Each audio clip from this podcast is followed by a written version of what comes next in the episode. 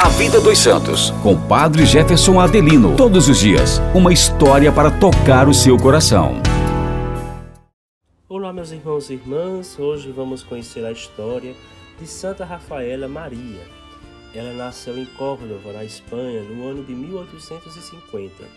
Juntamente com sua irmã de sangue, fundou a Congregação das Escravas do Sagrado Coração de Jesus, dedicadas à adoração ao Santíssimo Sacramento e ao cuidado das crianças, Santa Rafaela ocupou o cargo de Madre Superiora e a sua irmã cofundadora de Ecônoma Geral. Mas no ano de 1893, a irmã de Santa Rafaela foi partilhando com outras conselheiras a ponto de convencê-las de que sua irmã Santa Rafaela Maria, por não ser apta na economia, também não poderia continuar governando a congregação.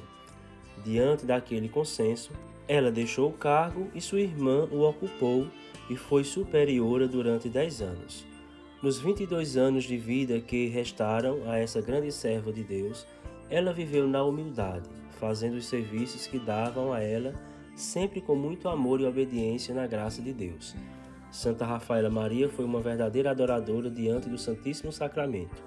Ao falecer, em 1925, partiu para a glória. Não passou muito tempo e veio à luz toda a trama de sua irmã, que não foi reconhecida como santa. Santa Rafaela Maria, rogai por nós. Amanhã voltaremos com a graça de Deus. Até mais.